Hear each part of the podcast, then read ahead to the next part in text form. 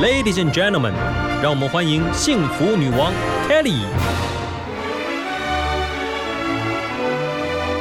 在幸福的国度，跟着我一起追求智慧与健康，热爱生命与生活。欢迎收听《幸福女王》。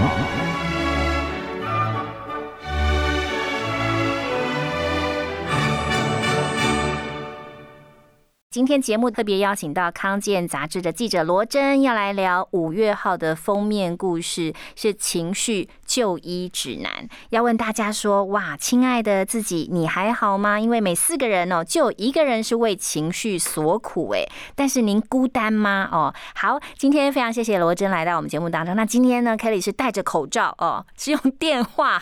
访问另外一端的罗真。嗨，罗真，主持人早安。呀，早安，早安！您现在也在家里吗？对，最近都开始在家里工作。我们公司比行政院早一点点，前一天就就是公布大家都要在家工作。OK，那在家工作一切都还好吗？还好，可是觉得盯电脑荧幕的时间好像变长了。是哈，我也觉得，其实在家工作，我最近还因为在家工作，然后一边做饭，然后因为一边又忙着公事，所以我的小指头 就受伤了。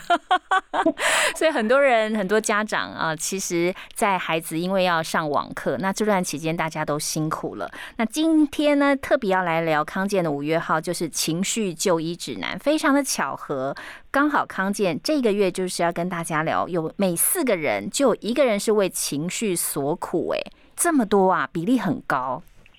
是，嗯，这个数字主要是来自就是中研院过去做的一些调查，然后他们推估说，国内大概有二十三点八趴的人，他其实是有身心方面的疾病。那可是，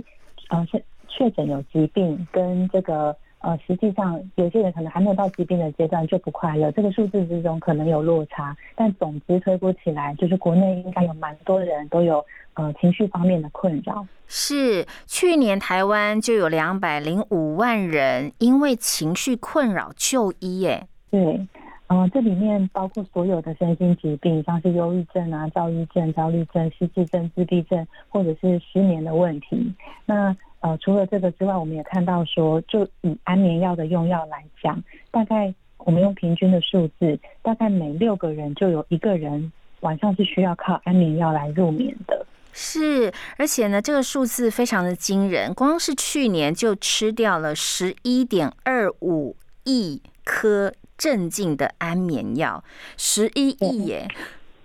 嗯，没错。那这方面有很多的，就是为什么会成就这些数字？它有很多的问题。嗯，它可能是嗯比较大结构面的，也许我们的社会环境真的带来的压力很大。那也或许我们台湾的这个健保制度让我们的就医非常方便，然后我们可以在啊。精神科拿到安眠药，我也可以在心脏科或者是新陈代谢科拿到安眠药。那民众自己是不是知道需要用药？怎么跟医生表达？然后呃，医生会看你看什么样的状况去评估说你需要吃药。这中间有很多的呃问题，都是造成这个安眠药用量这么大的原因。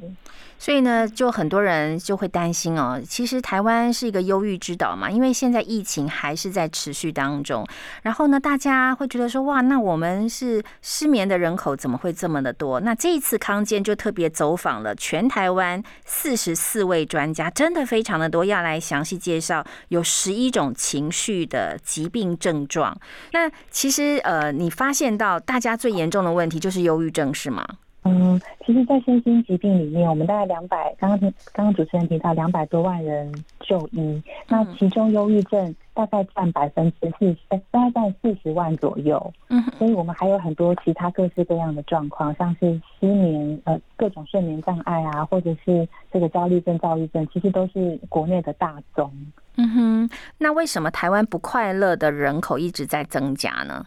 嗯。我们这次采访到像是这个华人心理治疗研究发展基金会的执行长王浩威医师，他有提到说，他过去三十年来在帮呃民众，不管是看病还是做心理治疗，他发现说，不同时代的人他面对的挑战其实不太一样。譬如说，在很早以前，台湾经济起飞的年代，那个时候是努力就有机会，然后到后来是。就是爱表家一样，是要努力才有机会。可他觉得到了最近，好像很多的年轻人，甚至到中生代都觉得，我们好像再怎么努力，赚的钱还是不够，然后还是买不起一栋房子。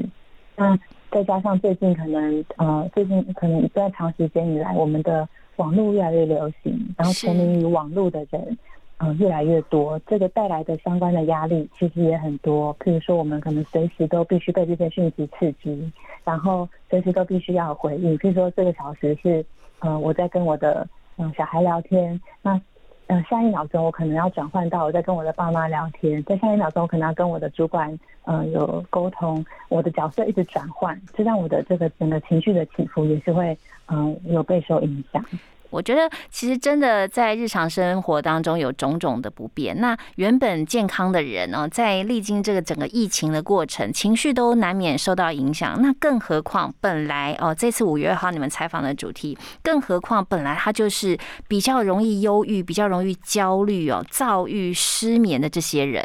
嗯，就是很呃，有精神科医师提到说，疫情它其实的确这个病毒会带来一些呃影响，但是有可能在我们到来之前，它真的来临之前，然后我们恐惧它，这个恐惧可能先降低了我们的免疫力，然后所以有医生把它嗯特别给它一个名词叫做心理毒性，嗯哼，然后医生有特别呃跟。建议大家说，就是在疫情期间，其实我们一定会很恐慌，所以我们更需要有规律的作息。那另外一个就是，嗯，可能大家会比较忽略的，就是我们应该要减少我们接收这些讯息的频率。的确，我们可以一天固定时间，比如说指挥中心呃，陈时中部长他都固定在下午两点左右公布讯息，那我们就在两点之后，可能选一个时间，嗯。来积极的了解一下今天的那个疫情的概况，也许是晚上六点，各家媒体差不多整理好的时候，那我们不需要一整天都一直接收。嗯，可能哪个医院又传出院内感染，然后但是还没有厘清，还没有确诊，只是阳快筛阳性而已。我们不需要一直接受这个讯息，要不然压力太大了。的确，而且呢，就算没有这个疫情哦，你们所采访的这些数据当中也显示了，像是张老师生命线接获的求助电话就有明显增加的趋势。对，在过去二零一六年到二零二零年，看起来都有增加，不只是这些线，像是官方的卫福部的是安心专线啊、男性关怀专线啊，这些线其实都有呃上升的一个情形。的确哦，而且呢，很特殊的一个现象，就是你们也发现到台湾的精神科诊所近十五年来也快速的成长，本来就有四十间。现在竟然多达三百三十四间。其实我们常觉得，就是现在社群非常的发达，然后呢，越来越多人哦都讲究要幸福啊，然后呢，生活越加的便利。但是因为社群时代的来临，再加上现在疫情的关系哦，忧郁的人真的很多，而这样增加的速度其实是蛮让人忧心的啊。如果我们的情绪生病了，该怎么办呢？啊，就像如果罗真想男朋友想 想的太严重，情绪生病了该怎么办？赶快告诉我们，我们怎么样可以自救？这样子。嗯，我们在这一期的就是呃情绪就医指南里面，我们呃在之呃筹备的期间，我们就注意到说，其实市面上的跟心理有关的相关资源很多很多。就是说有这个电话专线啊，也有一些可能民众会看到咨商心理呃心理咨商所或者是心理治疗所，然后还有各层级的医疗院所等等。那这些资源，我们应该要怎么样去有系统性的认识它？什么时候要使用？这个是我们在呃康健这里面有一些篇幅我们关注到的这个问题。那其中在第一开始，我们应该要正确的知道说我们的情绪现在是怎么样的一个状况。那呃，市面上其实有很多的筛检的资源，譬如说呢，全国自杀防治中心它就有推出这个心情温度计的测验，你在网络上可以找到这个测验，或者是你透过呃下载他们的 APP，也可以就是定期去做这个测验。那嗯。像董事基金会或者是忧郁症协会，他们也都会呃罗列相关的测验资源。我们找一个看起来有可信力的，那我们可以久久的或是定期的来做一次检查，去掌握自己的心理状况。那在心情温度计这个测验里面，它主要有六题，包括说去询问你的睡眠的状况，然后去看你自己紧张不安的状况，然后是不是容易苦恼或者是动怒，然后是不是呃情绪忧郁。或者是觉得自己比不上别人，然后甚至是有是不是有自杀的想法？那根据这样的一些问题，可以初步的去判断说，你现在的身心状况是良好的状态，还是轻度的情绪困扰，或甚至是中度到重度的情绪困扰。如果今天是轻度的，那也许我们就可以找朋友聊聊。那如果是中度的，或许除了朋友之外，我们可能需要找到一些比较专业的人来。呃，帮助我们做一些评估。那如果今天是重度的，可能就需要找精神科医师。譬如说，你有自杀的想法，然后你有很强烈的一些症状，那可能需要精神科医师用药跟介入。那这个阶段，同时也可以找一些心理治疗的专业者。那这个是测验的部分。是，您刚刚提到，我再重复一次哦，其实就是呃，如果要到网络上去 Google 想要做这个测验的话，它叫做心情温度计。哦，他会有简单的问题，然后呢，你可以来自我来咨商一下哦，然后看看自己的分数。如果说真的有到这个中度的情绪困扰，真的要可以去寻找协助。那我觉得最好的方式就是你必须要能够有一个情绪的出口，对吗？好比说在家里面，然后有个家人可以聊一聊啊。你太想男朋友，就赶快跟跟 Kelly 说，你跟我说，你就有一个疏解哦，化疗、化疗、说话治疗一下，能够排解一下，千万不要把。把这个情绪给隐忍下来，然后太久又没有一个所谓的可以疏通抒发的一个管道，长久下来情绪就会生病了。那这个时候该向谁求助呢？是我们这一次帮大家把市面上的资源做了一些整理，我们是依据这个呃心理治疗的这个呃专业者的专业程度，他的介入程度，我们把资源分成陪伴型、体验型跟治疗型。是那。先讲最后一个治疗型，它是由就是呃国家认证取得国家认证的嗯心理治疗专业者提供的服务，包括智商心理师、临床心理师或者是精神科医师，就这三种人是国家认证的这个心理治疗者。其他坊间很多的，或许他没有这个证照，但或许也能提供一些呃不错的这个呃支持。但是无论如何，我们这边介绍的是就是有国家认证的这个治疗型的资源。那这些治疗型的资源。又有分哦，在一般的医疗院所里面，我们其实嗯是可以看到，就是精神科跟身心科医师他们提供的这个服务，甚至他们有需要时也可以转嗯转给他们的心理师做健保有给付的这个这样的一个服务。那另外他们也可能会开设自费的门诊，这个是在医疗院所这一块。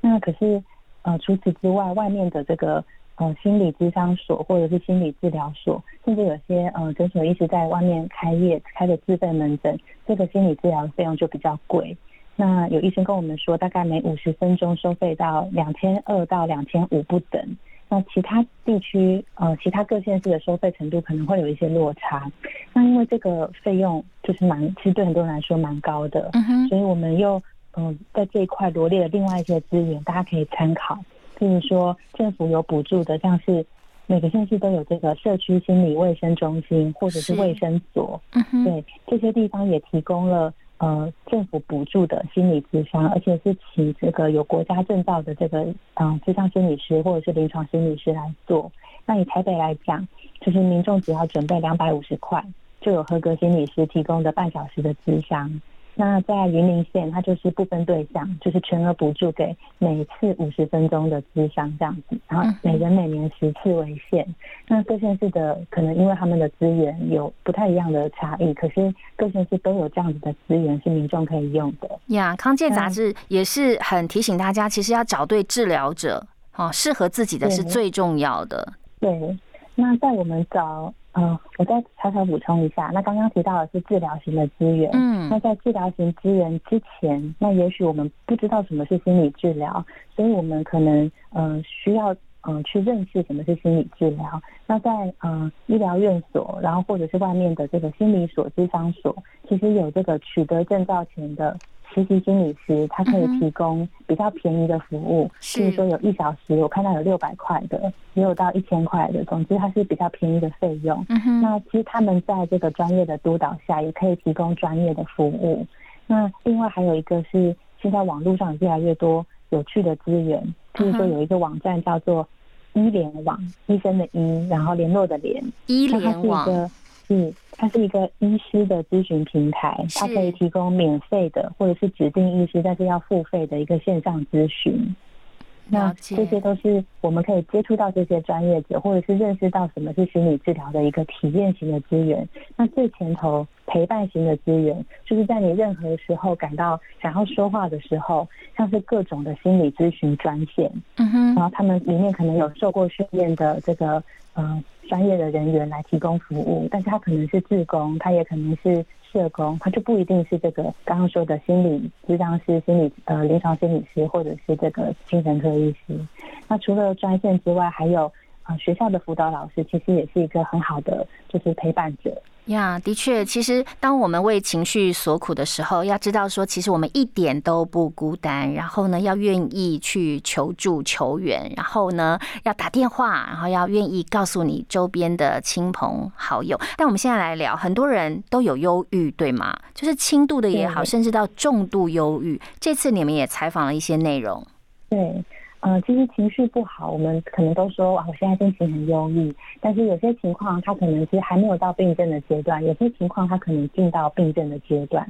那还没有进到病症的阶段，就是如果说我们简单区分的话，就是我们正常的情绪，它可能本来就会有一些小波动，但是它持续的时间短。而且我们可能可以透过我们自己的方法控制它，比如看场电影啊，或者是听首歌，我们就可以好像缓解了一点。然后呢，我会恢复，然后也不会太影响我的正常功能。可是假设今天都不是刚刚说的那样，我的情绪大幅的波动，嗯，我没有办法控制，然后持续的很久，然后也影响我的生活，那这个时候就一定要请精神科医师评估，它有可能是忧郁，有可能是其他的焦虑啊，或是焦虑症。嗯哼，有些人会不会其实他一直已经在忧郁症的状态，但是他不自知啊？嗯，也是有可能。所以我们刚才才嗯，就是提醒大家说，就是我们可以定期的去找一个筛检的资源来做这些呃筛检的表格，其实在网络上都是免费的。我们定期做一下，了解我们自己的一个起伏。嗯哼，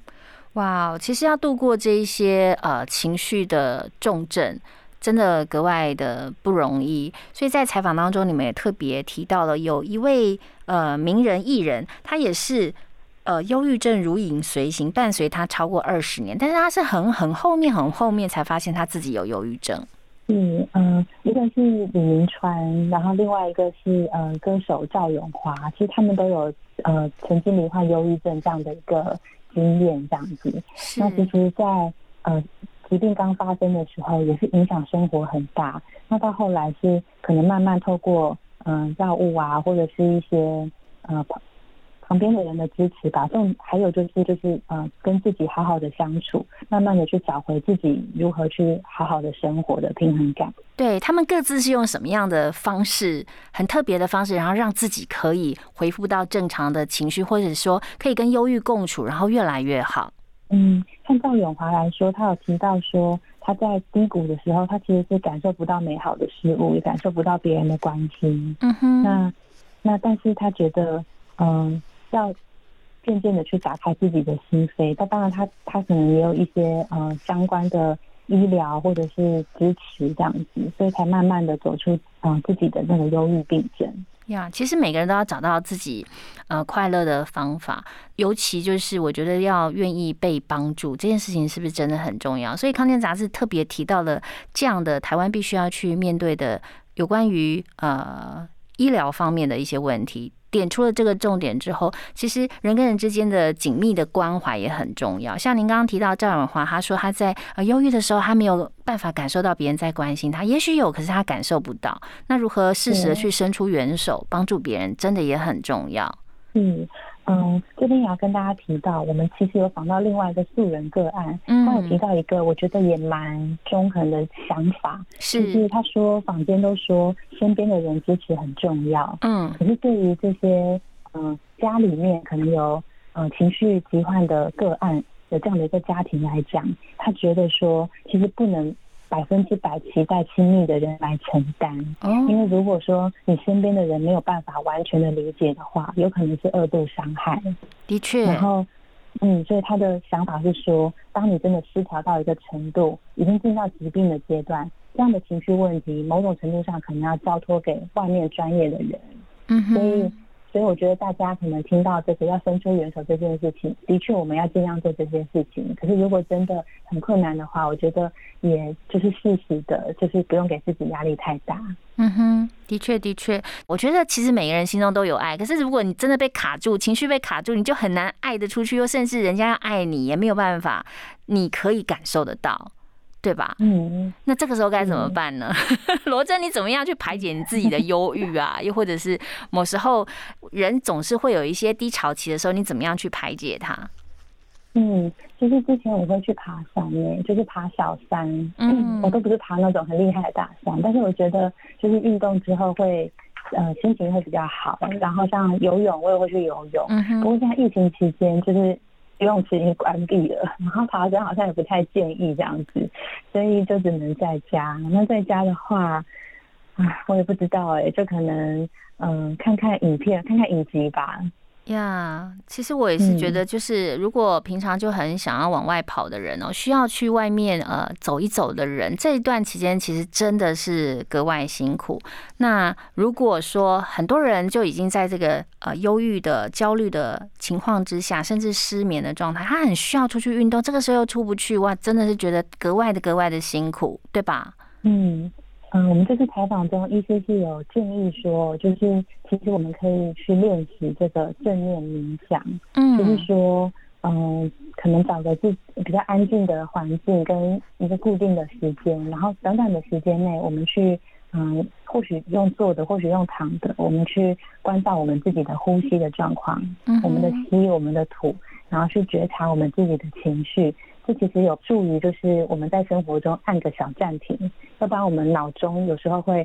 一直焦虑过去发生的事情，或者是未来还没有发生的事情，这些其实都会让我们越来越焦躁，或者是心情不好。的确，其实现在因为大家都要长时间的在家，常常我们说，哎，换个环境你就可以换个心情，可是现在都在家里面，真的也需要智慧，因为尤其大人小孩呃同时在家里面，然后大人是在工作，然后小孩可能是在上呃网络。的网课，这时候其实呃，如果您真的情绪有起来的话，要好好的找到方式，像是居家的运动。罗真，如果你不能出去爬山，那你在家怎么做运动？做地板运动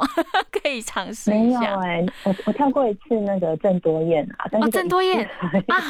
提醒了我，我以前也跳过郑多燕。好，我现在在家里跳郑多燕，我真的觉得要在家里面找到一些乐趣，不然大家真的呃很容易就陷入一种很低潮的情绪之中，对吗？对，而且一直坐着其实也不舒服。真的，还有就是 Kelly 也分享了，我觉得就是自己要有自己的一些呃朋友的小支持团体，像我有几个呃姐妹淘，我们就会人没有办法出去，没有办法见面，甚至以前都会固定聚餐都没有办法做的时候，其实我觉得这个时候有一个小团体，你可以说说呃你心里的小事啊，又或者说希望可以被明白的一些事情，又或者彼此鼓励打气呀，在家哈不要吃太胖哦什么的，有一些小贴图啊，幽默一下，关心一下这些。都是我们在日常的生活当中可以做的。好，最后要请罗真来鼓励大家一下。您在前线呢，医疗前线采访这么久，然后呢，到现在在家也是一直在做各式各样的采访。最后由你来鼓励我们一下，我相信也可以鼓励到你自己。嗯，好的。嗯，我昨天刚好有听一个，就是台大工位他们在做的。嗯，防疫科学相关的研讨，现在都改成线上了，所以我也是听直播。是那呃，教授他们有提到说，现在真的是防疫的关键的期间。